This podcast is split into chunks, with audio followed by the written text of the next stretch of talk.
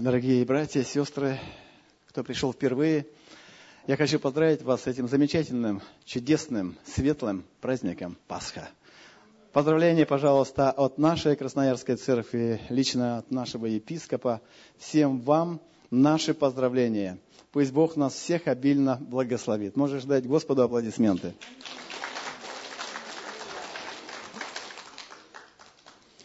Я так счастлив, что раз в год, по крайней мере, мы можем слышать, когда множество, вот множество людей произносит это жизнерадостное слово «Христос воскрес».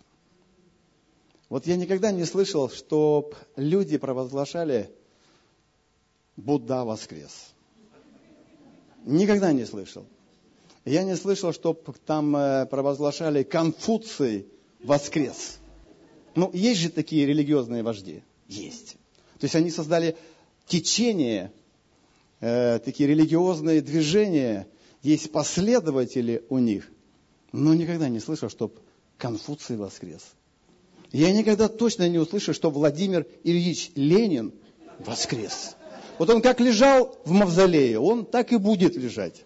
Хотя уже вопрос, что пора бы его перенести в положенное ему место. Из праха он взят, в прах он должен и вернуться. Но так радостно, что вот единственная личность, в которой мы верим, личность, которая повлияла очень мощно на нас, и эту личность звать Иисус Христос. Христос воскрес. Ты можешь сказать погромче даже. Христос воскрес. Аллилуйя. Вот о нем я хотел бы сегодня поговорить. Я размышлял, думал, обращался в молитве к Богу.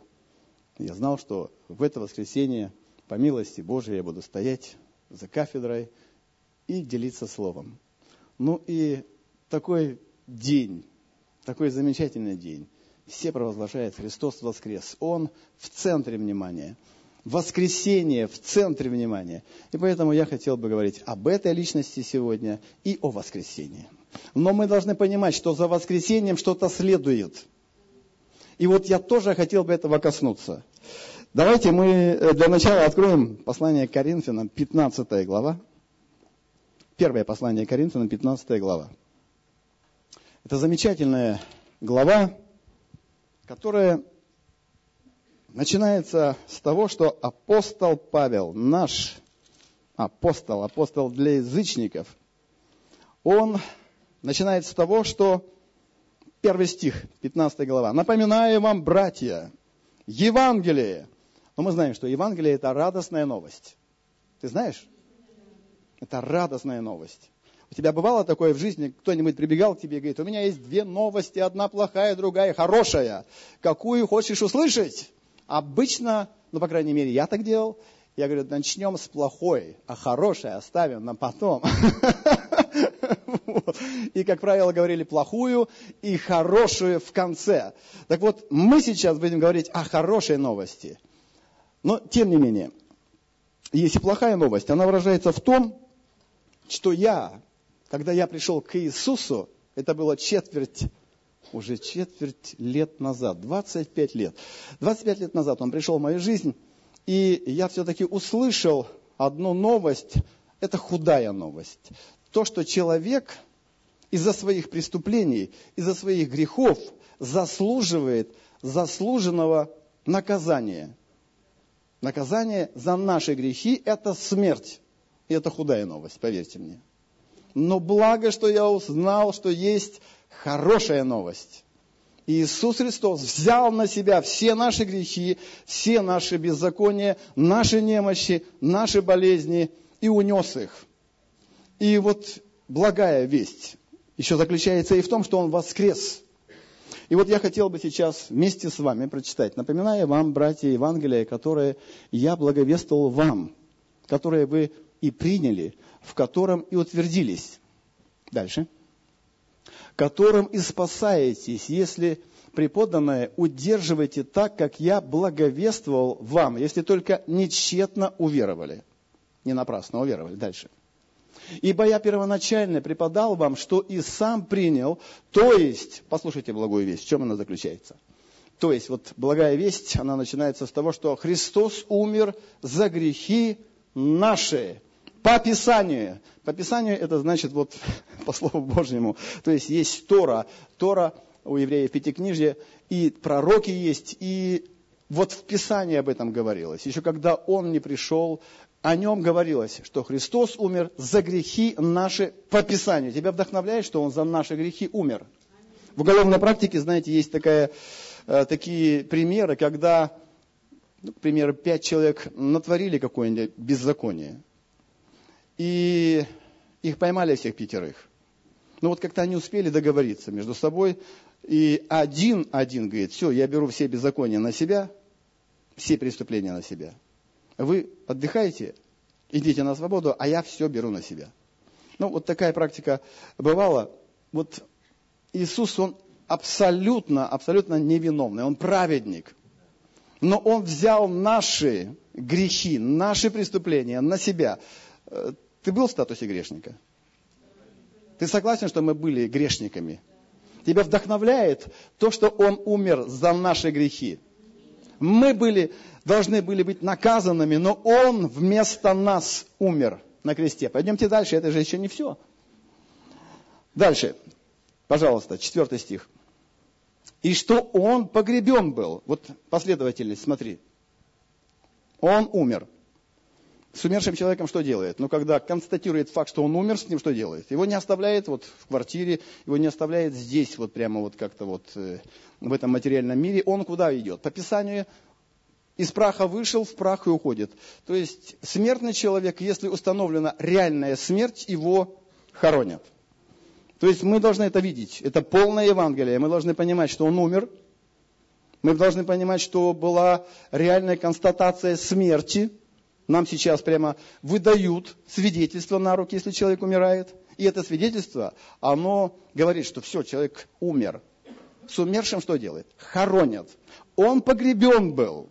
Это факт, дорогие мои друзья. И дальше, вот мне так нравится, что э, вот есть продолжение. Есть продолжение, там э, э, на востоке, восток дело тонкое, дело тонкое. И там на, Восток, на Востоке их хоронили, вот по крайней мере в то время, их хоронили э, в, э, в склепах. Понимаете, да? Вот склепы, пещеры. То есть его туда похоронили. Нет, четвертый стих. Мы, мы же там еще до воскресения не дошли. Это же центральная истина. Мы сейчас говорим только о погребении, что он умер за грехи наши, был похоронен, и потом здесь написано, и что воскрес в третий день по Писанию. Опять же, дорогие мои друзья, то есть это было предсказано Писанием, это было предсказано пророком, что придет Мессия, и он умер. Мы знаем, что он был похоронен, и он воскрес. Смерть пыталась его удержать. Есть одно такое место, вас кто-нибудь удерживал? Вас когда-нибудь в жизни кто-нибудь удерживал, нет? Вот вы хотели прорыв совершать, а тебе говорят, не надо, успокойся, не надо.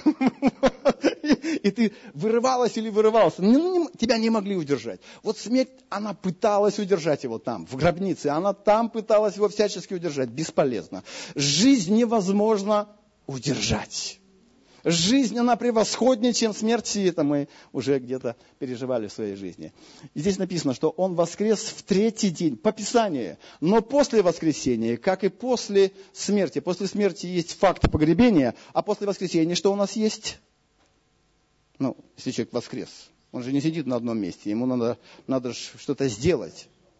Раз вы не знаете, что полное Евангелие, оно несет в себе воскресение, но еще один факт. Пожалуйста, пятый. И после воскресения, пятый стих, пожалуйста, что он делал? Он являлся. Вот она полная Евангелие, дорогие мои друзья. Это их смерть, это их похороны, это воскресение. Но поймите правильно, если он воскрес, воскрес, он должен был кому-то явиться. И он явился, здесь, по крайней мере, написано, что он явился Кифи, Петру. В каком состоянии Петр был? Ты помнишь, после, после того, как он отрекся несколько раз. Ну, ты можешь себе представить его состояние? Я вот пытался, я пытался встать на, э, состояние Петра, и однажды даже я почувствовал где-то, вот, когда я сам отрекся от Иисуса. Вот, ну, я не буду в детали входить. Вот, у меня был момент падения когда-то в начале моей христианской жизни. И я почувствовал себя таким, ох, боже мой. И вот, вот он находился в состоянии не очень хорошем. Можно сказать, это было состояние депрессии. Человек в состоянии депрессии, он пытается чем-то или кем-то утешиться. Если вы заметите, он, как профессиональный рыбак, решил отвлечься, может быть, от депрессии и утешиться рыбалкой. Ну, вот бывает некоторые прямо мужья говорят, слышь, хочу утешиться, жена моя, пойду порыбачу я. Вот. Ну, вот как-то хочу я вдохновиться и чувствую, что рыбалка меня вдохновит. Вот Петр пошел, как профессиональный рыбак, рыбачить. И помните, вот именно там вот, вот как-то Христос явился ему. Явился ему, и у него был диалог, такой индивидуальный диалог, он оставил там э, своих последователей, апостолов, говорит, пойдем, Петр, пообщаемся. И он ему не говорил таких слов, там, Петр, ты что, мол, ты забыл, что ли, как я тебе говорил, что ты камень, на тебе создан церковь. То бишь Христос его не вдохновляет после своего воскресения именно вот такими ключевыми словами. Хотя это мож, могло вдохновить Петра, согласитесь? Если бы он ему напомнил, слышь, Петр, ты что, забыл, ты что, забыл, что именно на тебе, на тебе поставлю построить церковь? Нет, он не сказал об этом вообще. То есть какие слова он произносил? Он говорит, Петр, послушай, сейчас вопрос вот в чем. Ты можешь выйти из депрессии только при условии, если ты ответишь мне три раза на мои вопросы. Петр, ты любишь меня? Петр говорит, конечно, люблю. Ну, хорошо. Петр, еще раз, ты любишь меня? Ну, конечно, люблю. Ну, подожди, Петр. А ты любишь меня? И он говорит, люблю. Он говорит, ну все, паси овец, все, рыбалка пускай закончится. Вперед, лови людей. Ты еще разве забыл? Вот твое призвание. Ловить человеков. Помните, он как-то их призвал и сказал, что я, говорит, сделаю вас ловцами людей. То есть он явился Кифи. Потом написано кому? Двенадцати. Дальше. Дальше. Шестой стих. О. Потом явился более нежели пятистам братьям. В одно время, из которых большая часть до ныне в живых, а некоторые уже перешли в вечность. Вот такой расклад здесь нам апостол Павел дает, я на этом остановлюсь. Тебе это нравится? Смерть, похороны, потом воскресение. На самом деле он победил смерть. И после воскресения он живой, абсолютно живой, является к людям. Здесь написано даже конкретика, там, к Петру, к 12, к 500. Здесь есть люди, которым воскресший Христос уже являлся. Что-то мало. Вам что, он не являлся, что ли? Ничего, только вот вы... Я вам хочу сказать, но ну, не в буквальном смысле. Я его, я его честно хочу сказать, я никогда его не видел, никогда его не видел физическими глазами, так, как я, допустим, вижу вот Максима. Не видел я его. Однажды, однажды, это было, кстати, вот на его родине, в Израиле, я увидел его. Но не так вот именно, вот, вот, вот, вот не так прямо как бы вот, вот такой образ. Но я увидел его где-то в какой-то степени и физическими глазами, но это невозможно передать, понимаете, вот как-то невозможно передать. Но я понял, вот он прямо здесь стоит, и более того, он со мной разговаривает. Такое у меня было один раз, один раз. Это было э, в пятнадцатом году, мы ездили в Израиль, и там я с ним вот по-особенному встретился. Но, а в принципе, вот 23 года, 23 года, я его вот никогда так физически не видел, не видел. Но я помню его слова. Он сказал неверующему Фоме, кстати, когда я был неверующий сам, я очень многое слышал о Фоме, об Иисусе ничего не слышал. Но когда я в жизни проявлял неверие, особенно мое э, старшее поколение говорило, ты что как неверующий Фома? Я вообще не знал, кто такой Фома? Причем здесь Фома вообще? Но так нравится мне, когда я пришел к Иисусу, я узнал, кто такой Фома. Это один из апостолов, который усомнился, когда ему говорили, что Христос воскрес. Он усомнился, и он сказал, слышите, ребята, я, я только в материальное, я только в материальное верю. Я только поверю, когда потрогаю, когда увижу, вот тогда я поверю в Иисуса. И мне так нравится, что вот Иисус, он снисходит до него, да, до Фомы. Он приходит говорит, ну, Фома, ну вот потрогай меня. Ну и когда Фома вот коснулся его так, даже он его просто увидел, даже, по-моему, не коснулся его, он говорит, о Господь мой и Бог мой, наконец-то. Но э, он сказал Фоме такие замечательные слова. Фома, ты увидел и уверовал. Это хороший принцип. Но есть нечто лучшее. Есть что-то превосходнее. Есть такая категория людей, которые сначала поверили, или он сказал, что есть такие люди, которые не увидев меня, поверили. Вот эти люди вот в высшей степени счастливые.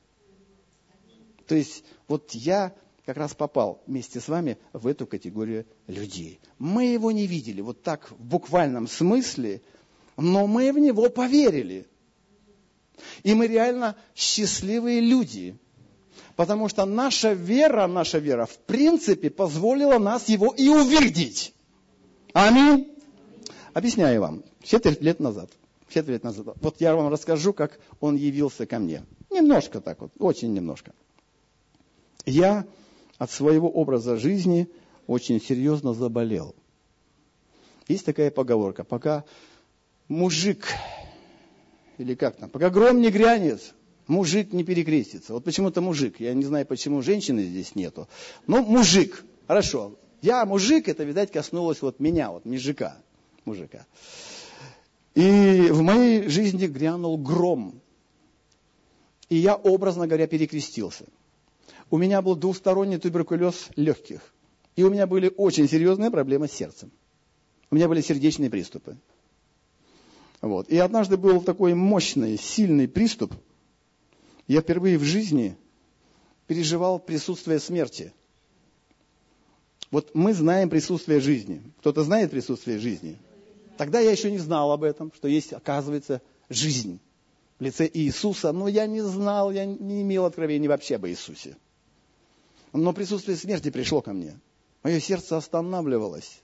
Знаете, останавливалось. Я посмотрел на себя в зеркало, и я увидел, что я бледнею, какие-то глаза у меня тусклые, прозрачные. Я понял все.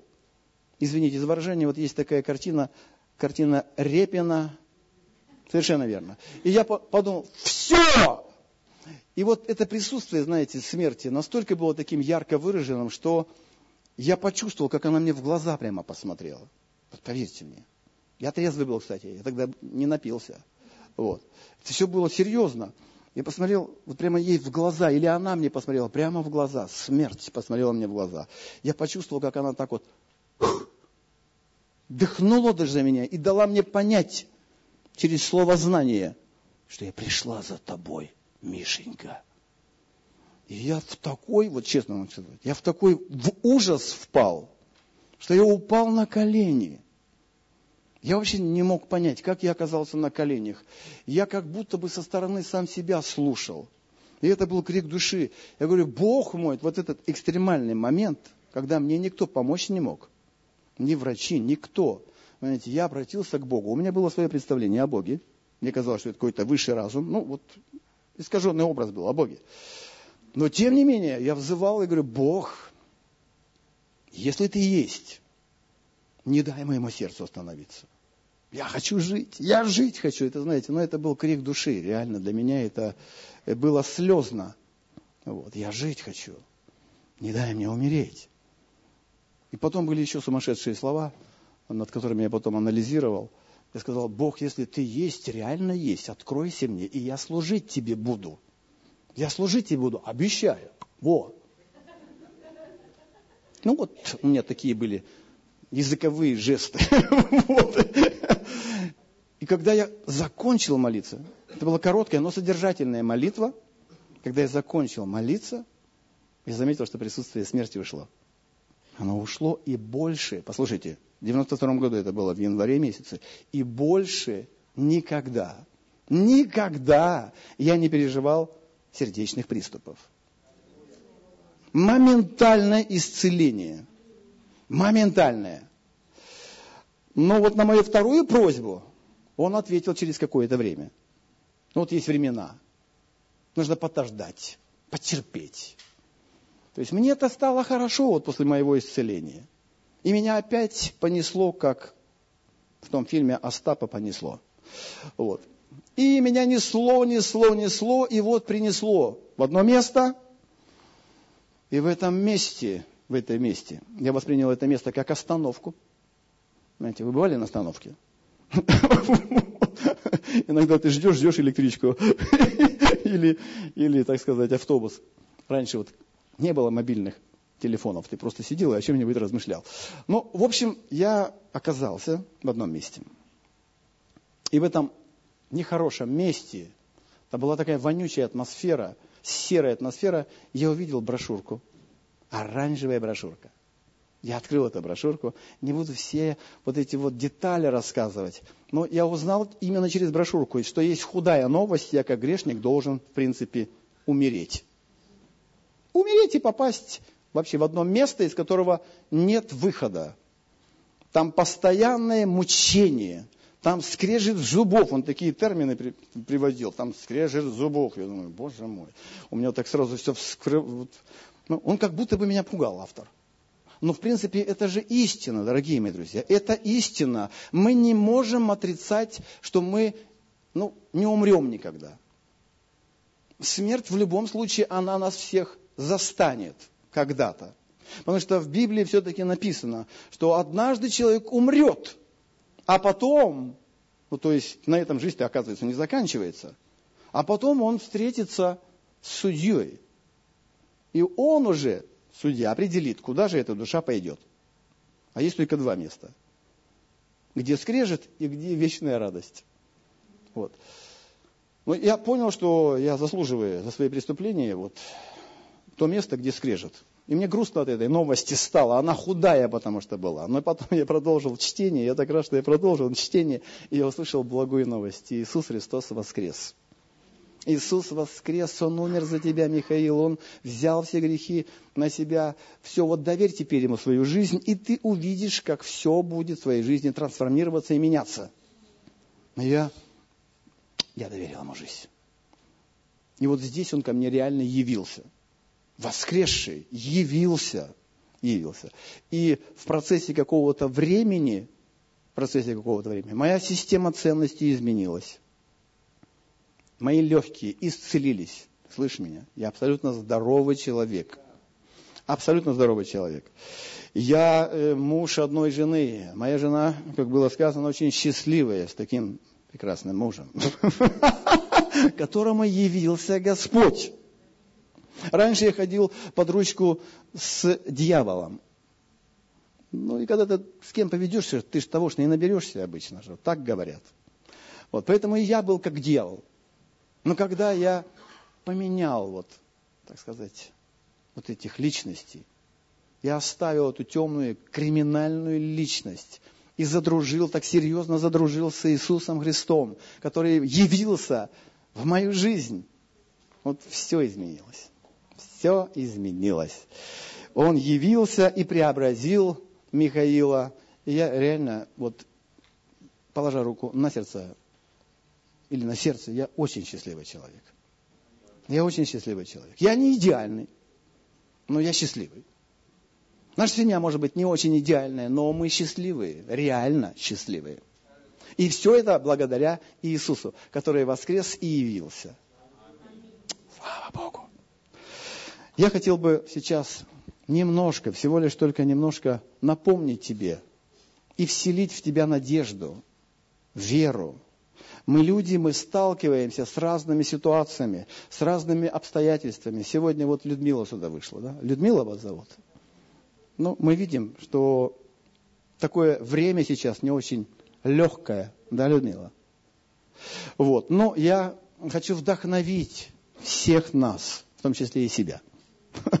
Я хочу вдохновить и вселить надежду, веру в тебя, что Иисус Христос – это жизнь.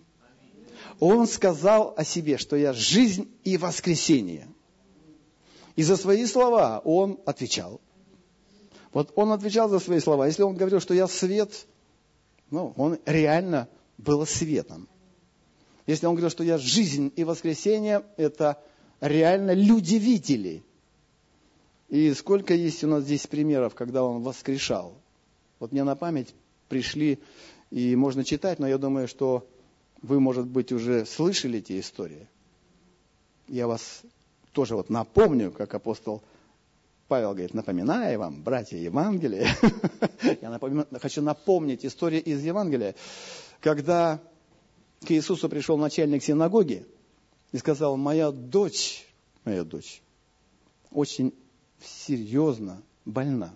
Она, по сути, недалеко от смерти. Иисус, ты говоришь, что ты жизнь. Ты провозглашаешь, что это воскресенье. Как-то верю я в это. Ну, пойдем, пойдем к моей дочери. Можно синтезатор? И они пошли. И они пошли. В процессе пути, в процессе пути Иисус задержался как-то.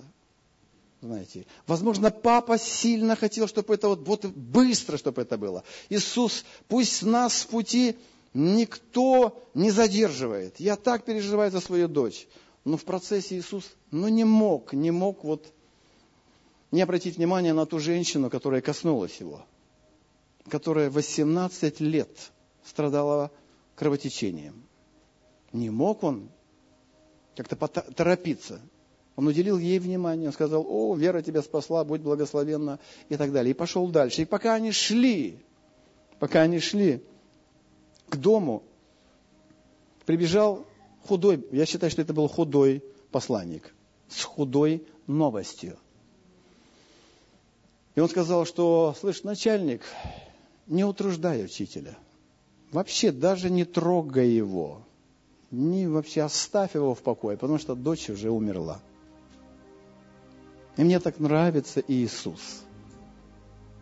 Может быть, кому-то приходят такие мысли. Ты смотришь на какое-то обстоятельство сейчас в своей жизни. Может быть, на своего сына, мужа, я не знаю, на своего начальника – на свою личную жизнь. Я все еще одна, я бедная овечка, никто меня не пасет и так далее. Ну, то есть вот я одна, почему-то где он, этот спутник мой? Ну, дорогие мои друзья, и к тебе приходит, может быть, эта худая мысль, что вот все, здесь Иисус даже не поможет. Не утруждай даже Иисуса, даже и не думай о нем. Оставь Иисуса – выкиньте эти мысли из вашей головы. Наша вера, она, дай Бог, пусть она будет активной. Мне нравится, что Иисус вдохновил этого человека. И я хочу вдохновить вот тебя, если ты сегодня в какой-то экстремальной ситуации, если ты видишь, что где-то вот дух смерти витает там, понимаешь, дух, ну, который пытается украсть у тебя веру, надежду.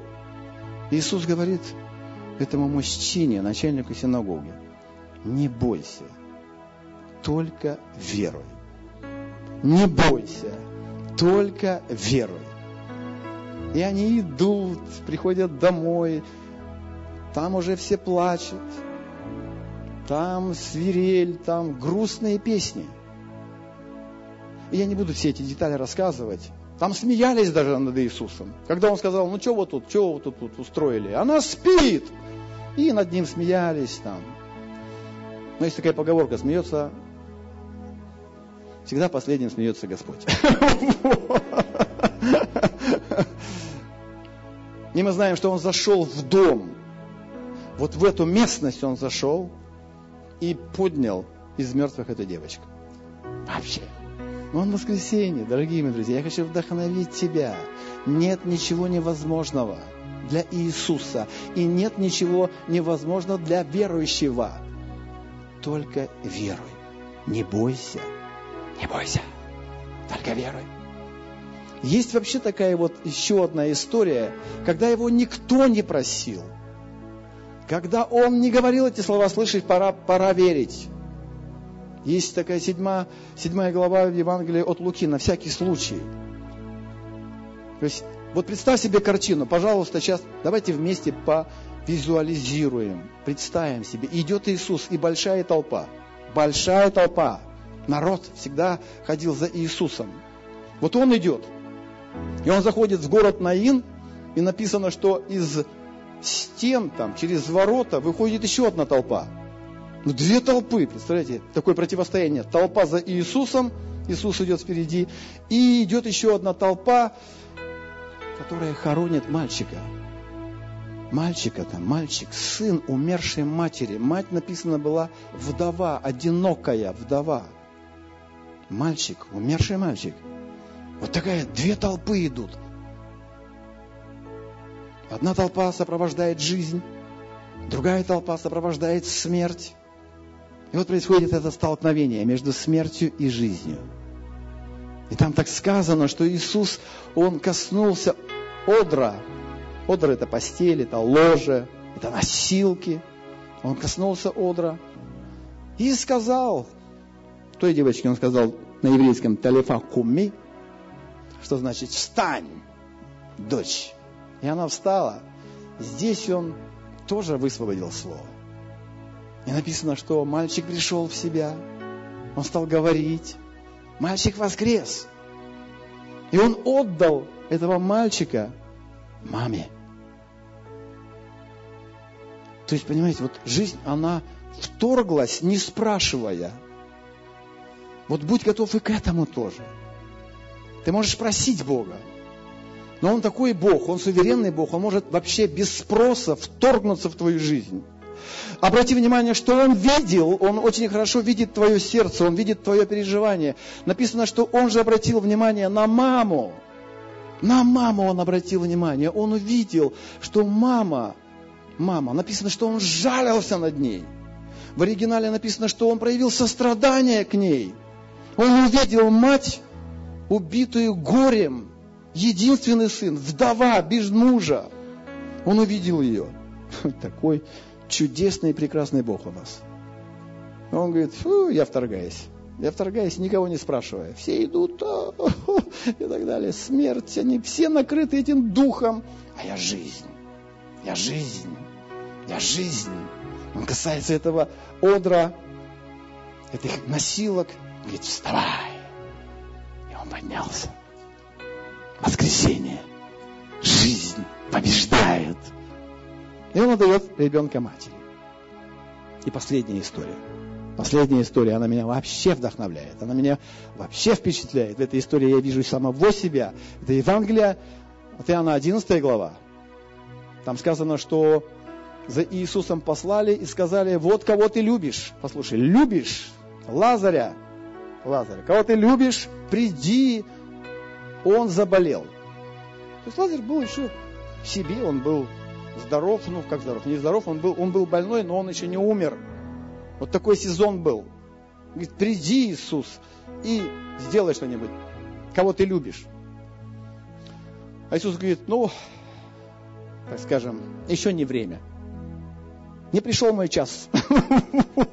Он говорит, это болезнь не к смерти, это болезнь к славе Божьей. И он задержался. Бывает у тебя такое, ты просишь, тебя, ты знаешь точно, что тебя Бог любит, но что-то Он где-то задерживается.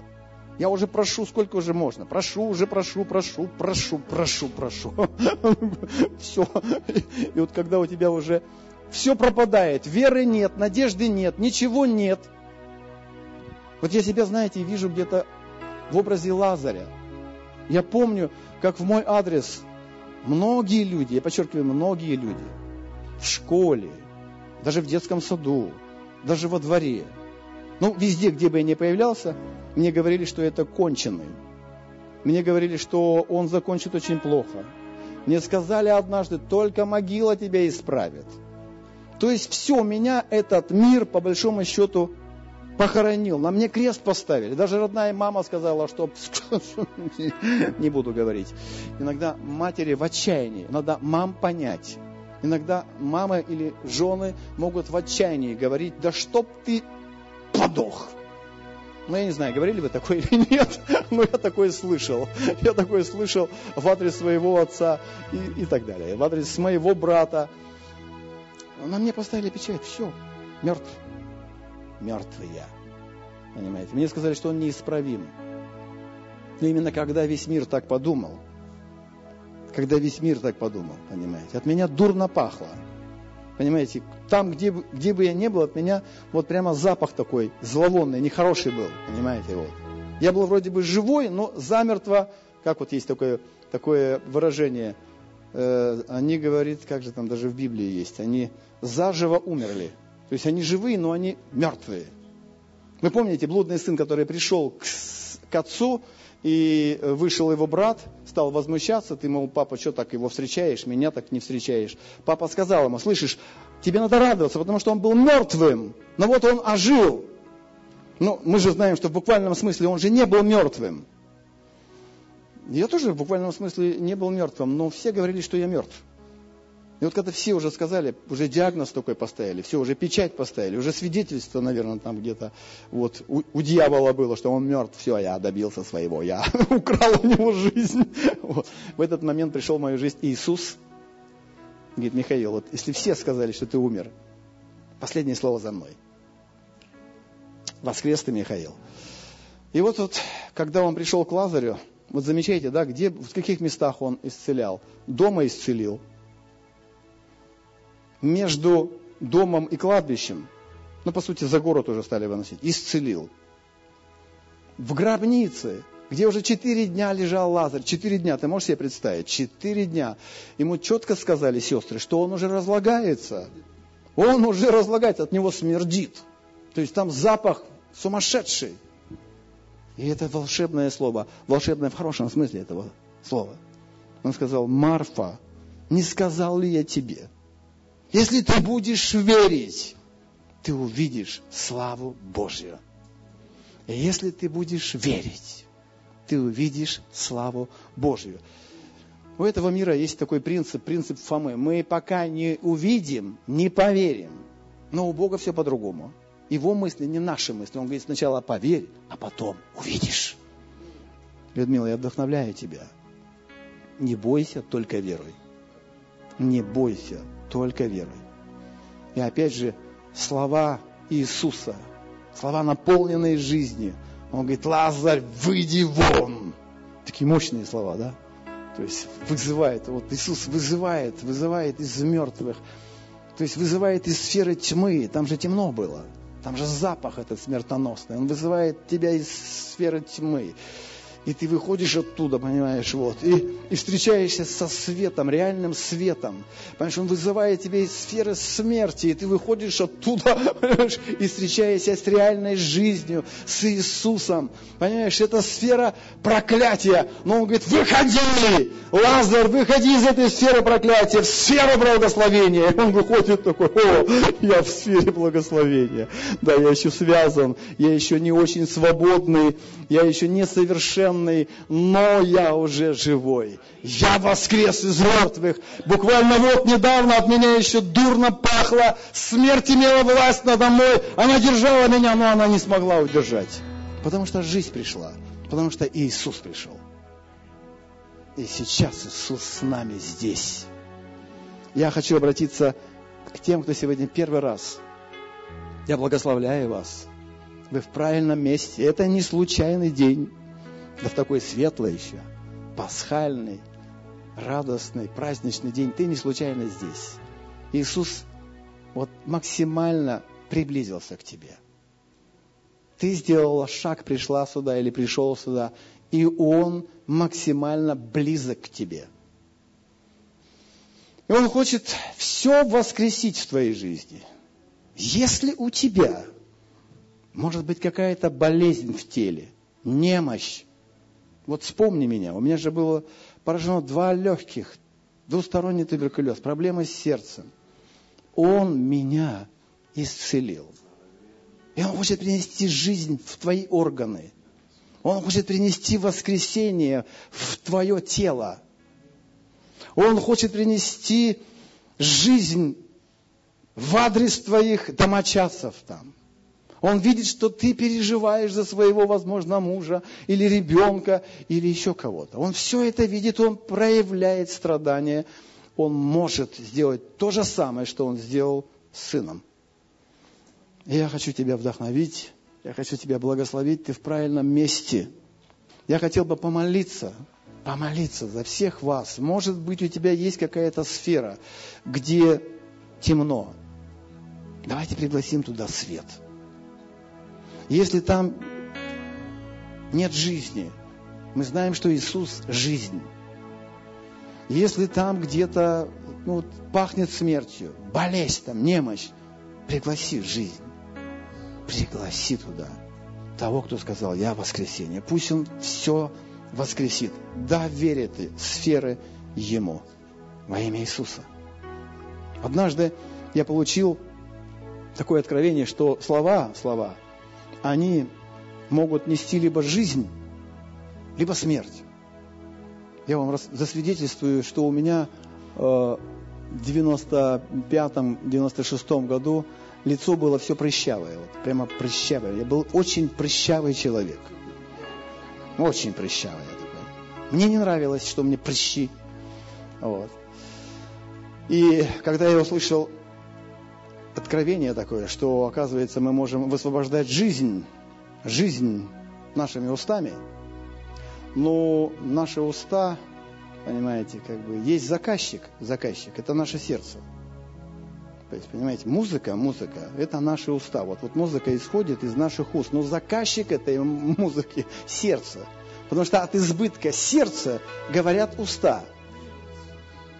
То есть есть законодательная власть, вот там она, а есть исполнительная власть. Если мы хотим, чтобы что-то изменилось, изменилось, нам надо что-то менять в законодательной э, вот, власти, понимаешь, да? Вот если ты здесь из, изменишь, то вот здесь тоже оно изменится. Я помню, когда я получил это откровение, что жизнь, жизнь, жизнь, оказывается, вот она вот здесь. Вот здесь и здесь. Я помню, как я к зеркалу подходил. Это вот, вот кто-нибудь, если бы посмотрел на меня со стороны, врачи, психиатры, психологи, то есть люди этого мира, они сказали бы, о, сумасшедший сектант. Вот. Так вот, дорогие мои друзья, знаете, я подходил к зеркалу и говорил, прыщики, во имя Иисуса, во имя Иисуса, как Иисус запретил горячке иметь место в теле Петра, тещи Петра, так я запрещаю во имя Иисуса. Вот правда, благо, что меня никто не видел. Но зато потом, потом, со временем, со временем меня увидели абсолютно с чистым лицом. Вот я не буду вас обманывать, я не буду вас обманывать. Понимаете, не за один день мое лицо стало вот таким красивым, симпатичным, понимаете, не прищавым. Я вел борьбу. То есть я видел, о, уже этого нет прыща. Все, остальные прыщики, конец вам пришел. Я вам серьезно говорю, без всяких мазей, без всяких вот каких-то там вот, вот этих всех дел, это все происходило благодаря жизни. И вот я хотел бы, чтобы мы сейчас все вместе, даже не один я, давайте мы высвободим жизнь в те места, где ты чувствуешь, ну там прямо тьма вот, там бесы бродят, понимаешь, там болезни, немощи, там может быть финансовое неблагополучие. Давай высвободим туда. Давайте встанем. Давайте встанем. Я буду за тебя молиться, ты можешь за себя молиться. Просто высвобождай свою жизнь. Слово. Не забывай, что Христос с тобой. Он с нами здесь. Господь, я благодарен Тебе, что Ты здесь, что Ты с нами. Ты воскрес, и Ты являлся. Тебя реально видели – Господь, Ты говоришь, чтобы наши глаза были обращены на начальника жизни и совершителя веры. Апостол Павел молился о том, чтобы Ты открыл глаза верующим в Эфесе. И речь шла о духовных глазах, о глазах сердца. Я прошу Тебя, пусть наши глаза сейчас, глаза нашего сердца, увидят дальше, чем видят наши физические глаза. Пусть наши глаза сердца увидят Тебя. Ты здесь. Иисус, Ты здесь. С нами. Иисус, Ты с нами. Ты обещал быть среди нас. И я прошу Тебя, Иисус, прямо сейчас коснись тех участков в нашем теле. Коснись и затронь каждый орган в нашем теле. Орган, который был поражен – искривлен, разрушен. Коснись в нашем теле этих органов. Принеси жизнь, исцеление И я провозглашаю жизнь в твое тело. Я провозглашаю исцеление в твое тело. Я говорю восстановление. Я провозглашаю то, что было искривлено. Господь выпрямляет. Я провозглашаю здоровье в твоем теле. Я благословляю каждую клетку в твоем теле. Я благословляю каждый орган в твоем теле. Я приказываю вместе с тобой во имя Иисуса болезнь уйти, немощь уйти. Я провозглашаю здоровье и исцеление, восстановление в твоей жизни во имя Иисуса. Я провозглашаю покой в твоей душе. Только в Господе успокаивается душа. Провозглашая покой и мир в твоей душе. Эмоциональное исцеление во имя Иисуса. Во имя Иисуса. Исцеление во все сферы твоей жизни. Дух, в душу и в тело. Я провозглашаю исцеление в других сферах жизни. В сферах твоих домочадцев, в сферах твоих близких и родственных, и, и родных. Исцеление провозглашаю. Здоровье во имя Иисуса. Воскресение. То, что умерло, пусть воскреснет во имя Иисуса. Твое финансовое благополучие воскресает. Воскрешение, жизнь провозглашай во имя Иисуса. И я вдохновляю тебя каждый день с воскресшим Иисусом. Провозглашай жизнь.